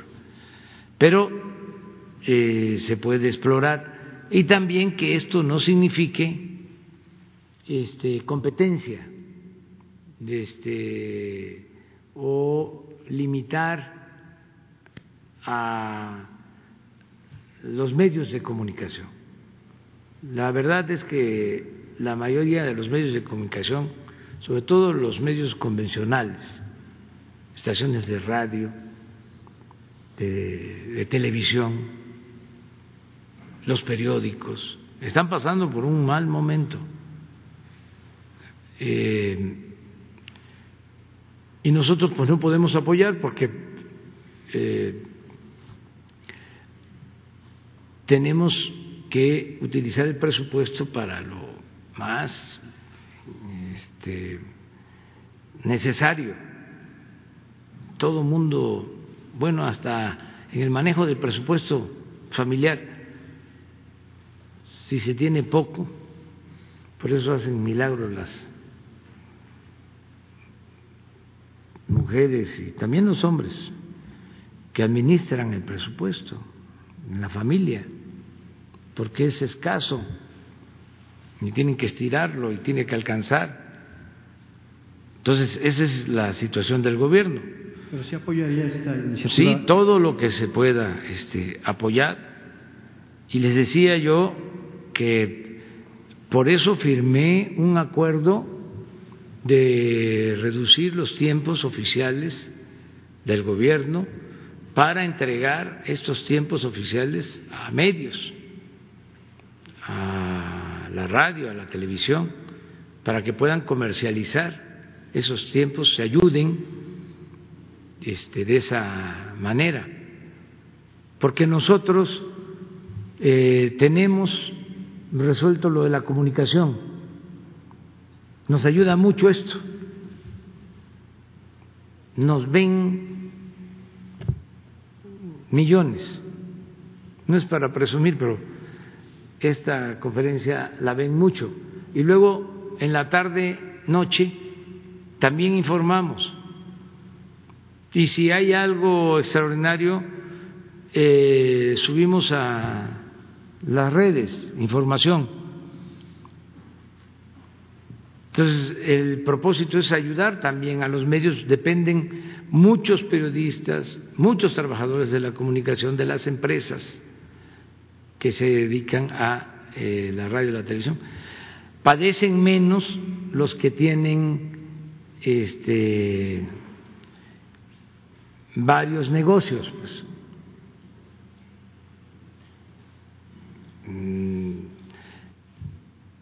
Si dependieran solo de un medio, pues a lo mejor no resisten o eh, padecen más para pagar las nóminas. Eh, los que más resisten son los que tienen empresas y aparte un medio. Entonces el medio a veces no, no da ganancias, no da utilidad, pero este, en las otras empresas sí, y hay equilibrios. Los que padecen más son los que se dedican solo a la comunicación. Entonces, eh, todo lo que podamos hacer en ese sentido lo hacemos, en ayudar. ¿Qué otra cosa? Ante esta pandemia de noticias falsas y desinformación de los medios tradicionales, urge, de verdad, urge, señor presidente, que haya Internet en todo el país. Es muy urgente. Además de aumentar la potencia de los megas para recepción de esta información. ¿Qué nos puede decir al respecto, señor presidente? Muchas gracias. Bueno, que se está avanzando mucho, mucho, mucho en este sentido. Ya las empresas que tienen las concesiones están invirtiendo, todas y hay más competencia. Y no voy a hablar aquí de lo que está sucediendo porque no quiero hacerle propaganda a ninguna de las empresas de telecomunicación, pero sí están bajando los precios. Hay competencia, se está dando en los últimos tiempos. Ya ahí se los dejo de tarea a ustedes para que este, los servicios de televisión mm, de paga están siendo más accesibles y así otros servicios. Y nosotros vamos avanzando en la construcción de la red para garantizar que haya Internet en todo el país.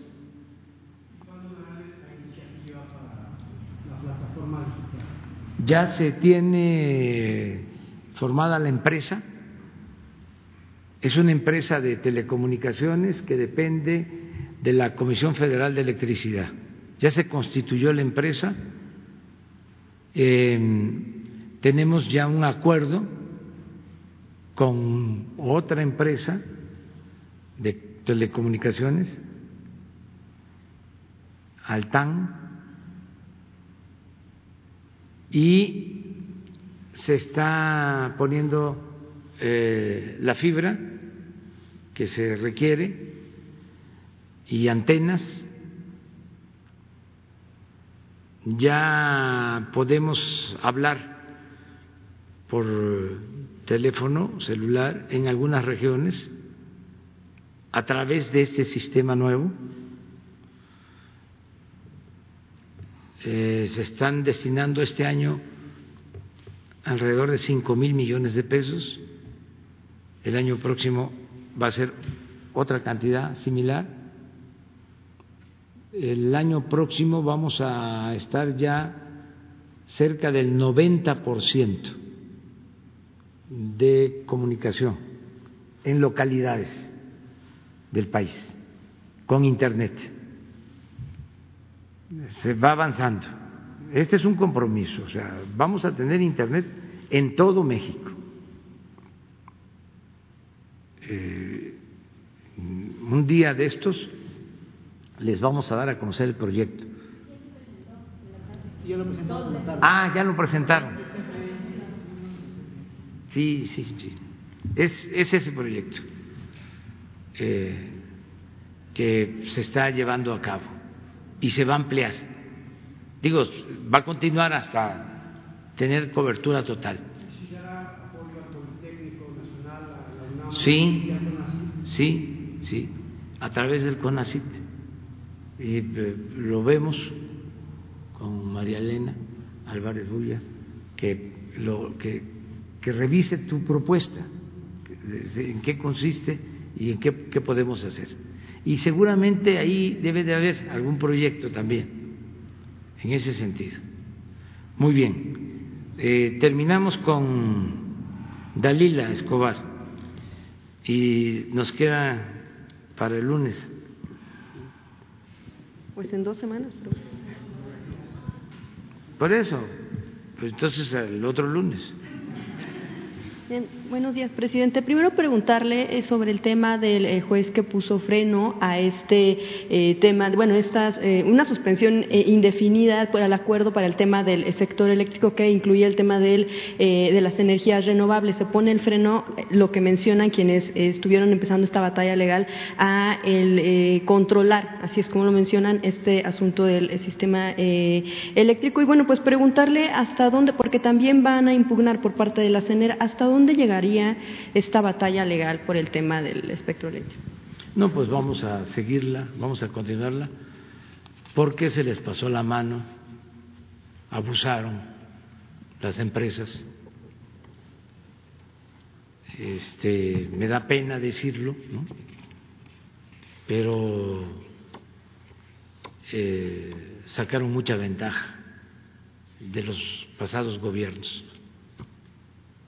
con decirles que recibían la concesión, les daban trato especial, les compraban cara la energía, hasta con subsidio. Les daban preferencia en el sistema de distribución. O sea, podían eh, subir su energía los particulares antes que la energía que eh, se produce en las plantas de la Comisión Federal de Electricidad, porque el propósito era arruinar a la Comisión Federal de Electricidad. Pero no solo eso, resulta que las inversiones, la mayor parte de las inversiones de estas empresas que ahora protestan, se hicieron con dinero de la banca de desarrollo. O sea, se pasaron. Y todavía quieren más. No se dan cuenta de cómo estamos. Acabo de hablarles ahora de la negociación en Argentina. A nivel internacional, imagínense lo que es que se le quite la mitad de la deuda argentina.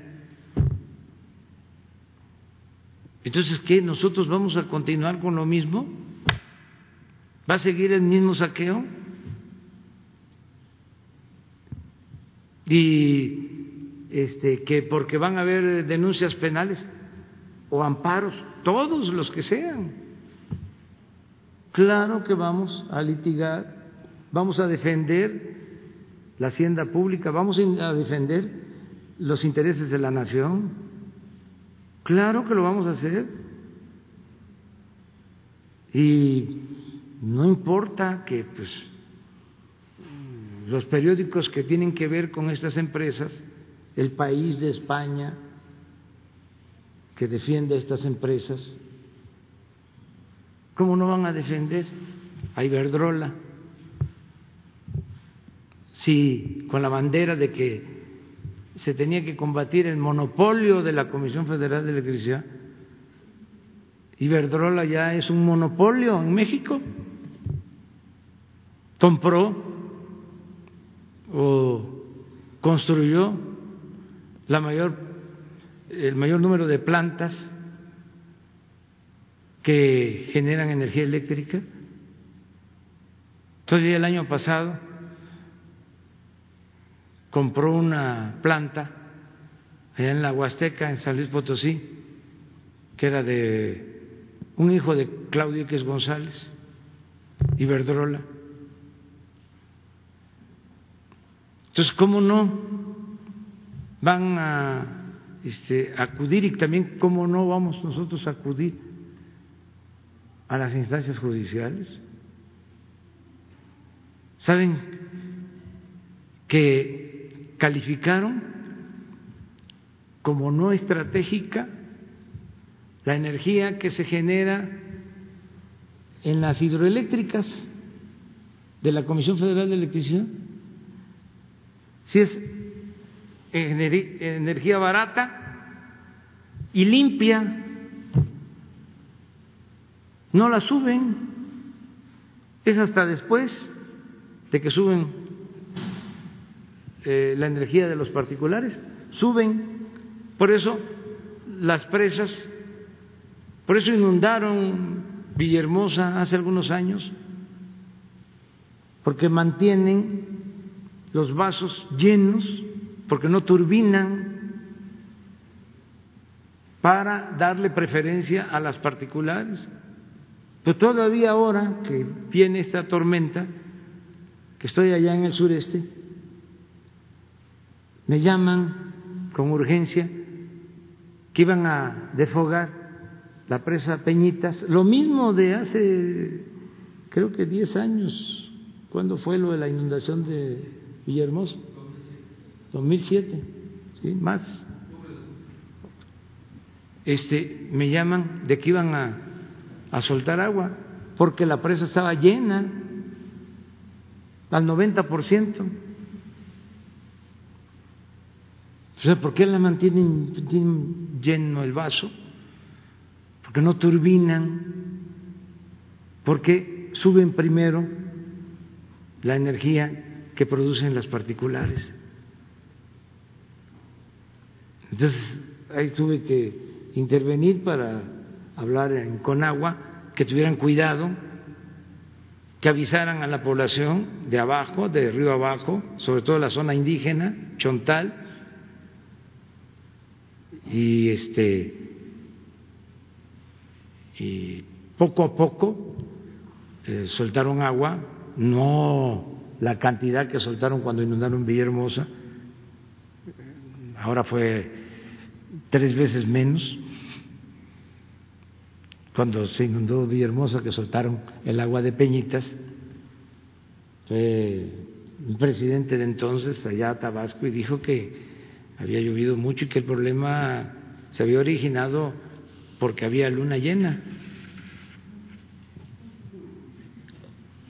¿Cuándo fue que soltaron todo el agua para inundar,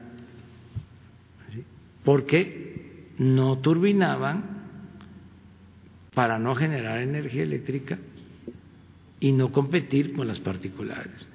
Ahora me vengo a enterar de que sigue lo mismo. Apenas llegué aquí, hablé con el director de la Comisión Federal de Electricidad y con la secretaria de Energía. Esto no puede ser, que continúe. ¿Cómo no va a subir la energía que se produce en las hidroeléctricas? ¿Quién hizo ese acuerdo? Porque es más barata y es más limpia, pero además es una empresa pública, es de todos los mexicanos, la Comisión Federal. Y tenemos que cumplir el compromiso de no aumentar el precio de la luz. Entonces, no vamos a expropiar no vamos a hacer lo que hizo ese buen presidente Adolfo López Mateos en 1960, que nacionalizó la industria eléctrica. No, pero sí vamos a revisar los contratos. ¿Esta batalla legal no supondría eh, pues detener proyectos que tiene su propio gobierno? No, no detiene nada. Eso es otro asunto. Ahí van a acusarnos también allá al gobierno de Estados Unidos. Pero hablaba yo de la buena relación con el gobierno de Estados Unidos y la relación de respeto que este, andaban buscando que me hablara el presidente Trump por esto de las este, empresas eléctricas. Pues no lo hizo, porque es respetuoso. Pero también si me hubiese hablado, hubiese dicho, oiga, este, le voy, a, le voy a explicar cómo está el cochupo, le voy a explicar cómo esta empresa Iberdrola tiene de funcionaria a la que fue secretaria de Energía y llegó a tener, no sé si todavía está, de consejero de su empresa a un expresidente de la República. Una cosa vergonzosa.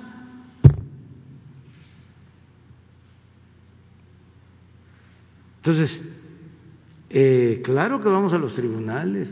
¿Y qué les eh, mando a decir? No como amenaza ni como advertencia, sino buscando eh, convencer que se dialogue. Eh, he dado instrucciones también que los busquen y que se les explique que ya son otros tiempos y que se busquen arreglos, que no vamos a actuar de manera arbitraria pero que entiendan que ya no podemos seguir con esos contratos leoninos porque este, se afecta el interés nacional. Eso es todo. En segundo lugar, eh, Usted hablaba de la economía, pues que va hacia arriba, la economía en México. Sin embargo, apenas la Organización para la Cooperación y el Desarrollo Económicos proyectó una caída del 7.5% para este año y de 8.6% en caso de que hubiera un rebrote. Usted confía en que tal vez no lo haya, pero ¿cómo ustedes consideran y analizan este tipo de pronósticos en su gabinete para tomar decisiones? Justo. Tenemos información de primera todos los días. Yo tengo eh, información diaria sobre la recaudación de lo que ingresa a la hacienda pública, diaria. Tengo información diaria de eh, los delitos que se cometen en el país, diaria. Tengo información diaria de cómo eh, se aprecia o se deprecia el peso. Tengo información diaria del precio del petróleo. Tengo información diaria de cuántos eh, empleos nuevos eh, se eh, registran en el Seguro Social o cuántos se pierden. Tengo información no diaria, pero sí por semana, de cómo va el ingreso de remesas tengo información diaria de cuánto vende Pemex en gasolinas. Tengo información diaria de cuánto se roban de gasolina por el huachicol. Todo eso tengo que estar viendo.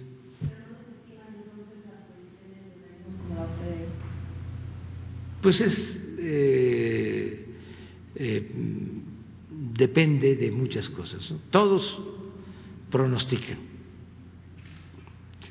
y a veces no coincidimos. Em, pero pues cada quien es libre. Eh, ahora que salen los datos del INEGI, lo que, aquí comentó un compañero, que cayó el 30% eh, el sector industrial, por ejemplo. Pues sí, pues no es este nada oculto, pues cómo no va a caer en 30% si se paralizó el país.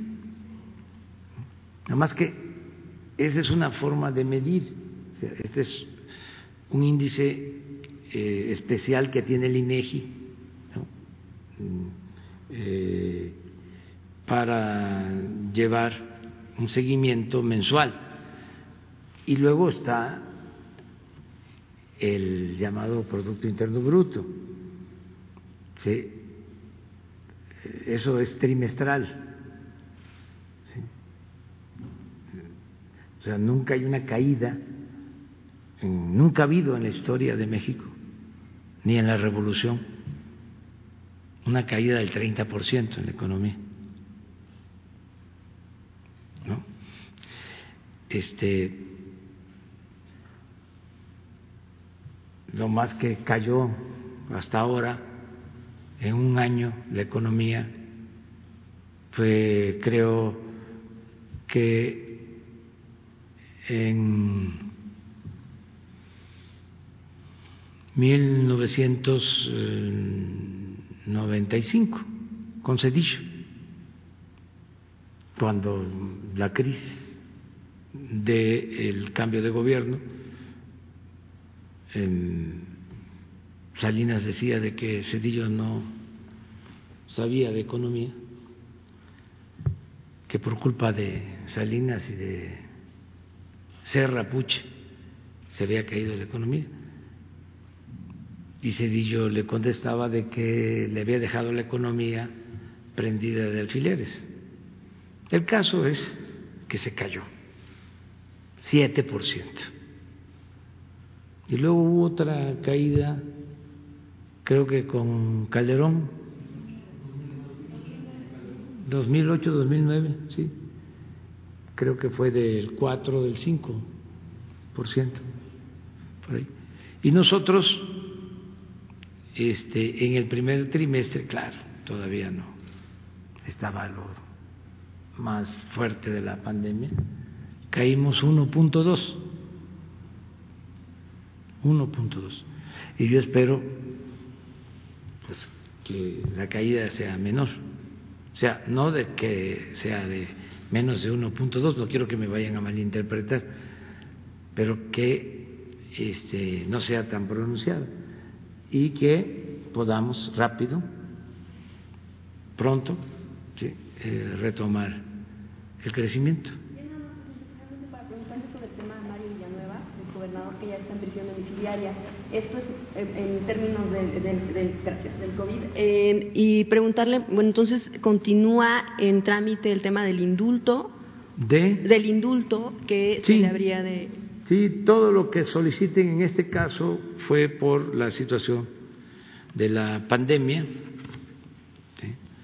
eh, por su estado de salud, eh, y él sigue con su proceso eh, legal buscando ser eh, exonerado como tiene derecho cualquier persona. Se sigue el juicio. Esta es una situación especial, vamos a decir, eh, humanitaria, lo queremos hacer con muchos este, adultos mayores sobre todo. Se va avanzando, pero es lento, lento, porque son trámites, este, quisiéramos hacerlo por decreto, pero no, eh, tiene que haber eh, desistimientos, eh, hay todo un procedimiento, lleva mucho tiempo. Esto de Mario Valenzuela, Mario Villanueva, llevó tiempo. Y así otros casos. La licenciada Olga Sánchez Cordero está viendo todo esto y sí queremos, porque em, queremos protegerlos, que em, los adultos mayores, enfermos, puedan estar en sus casas, sobre todo los que no eh, han cometido delitos graves que no han sido sentenciados por delitos graves y son mayores de edad, que ya deberían de estar eh, afuera. Muchos están ahí, bueno, aparte de que eh, no deja de haber gente inocente,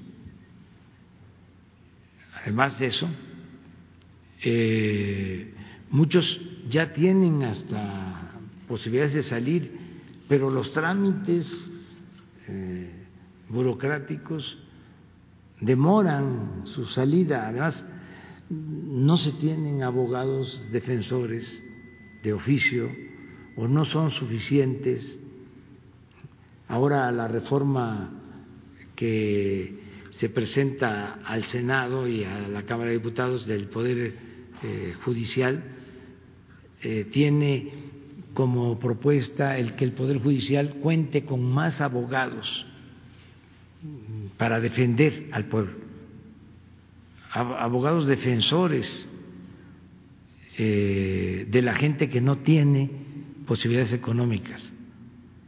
Entonces, en ese sentido, el Poder Judicial va a avanzar mucho porque van a haber más abogados para ayudar a la gente a hacer sus trámites y nosotros seguimos, casi diario estoy, ¿qué pasa con la amnistía?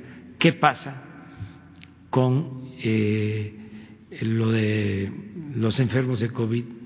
Afortunadamente no han sido muchos los contagios en reclusorios, pero sí han habido.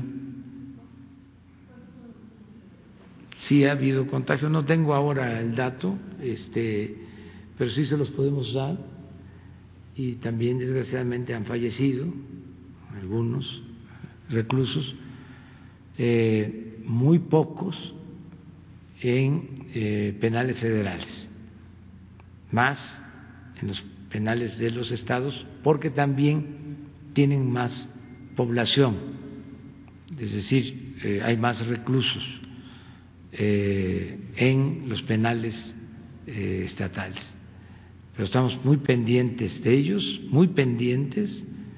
Eh, diario tengo un reporte de eh, casos de infección de personas en eh, reclusorios, diario también tengo un reporte sobre eso.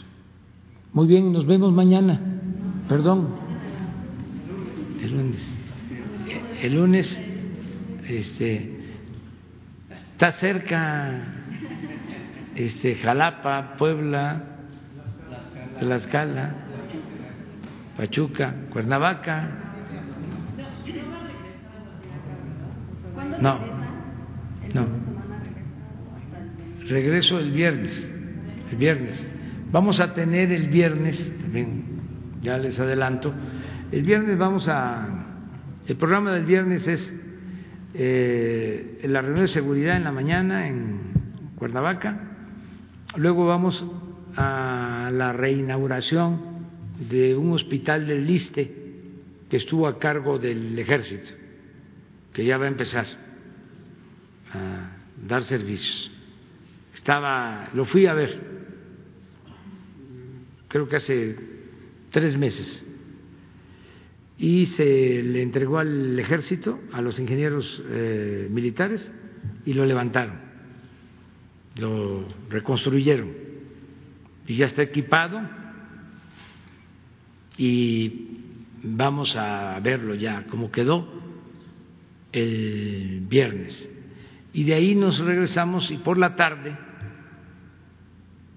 creo que a las cinco de la tarde, en eh, el antiguo ayuntamiento, en donde está la jefatura de gobierno, ahí en el patio, se va a llevar a cabo un acto de entrega de los apoyos a tianguistas, taxistas, eh, meseros, no solo de la Ciudad de México, o sea, va a ser para la ciudad, pero también para otros eh, estados y ciudades del país. Eh, ahí se va a dar a conocer cuántos créditos el viernes con la jefa de gobierno aquí en la ciudad el viernes.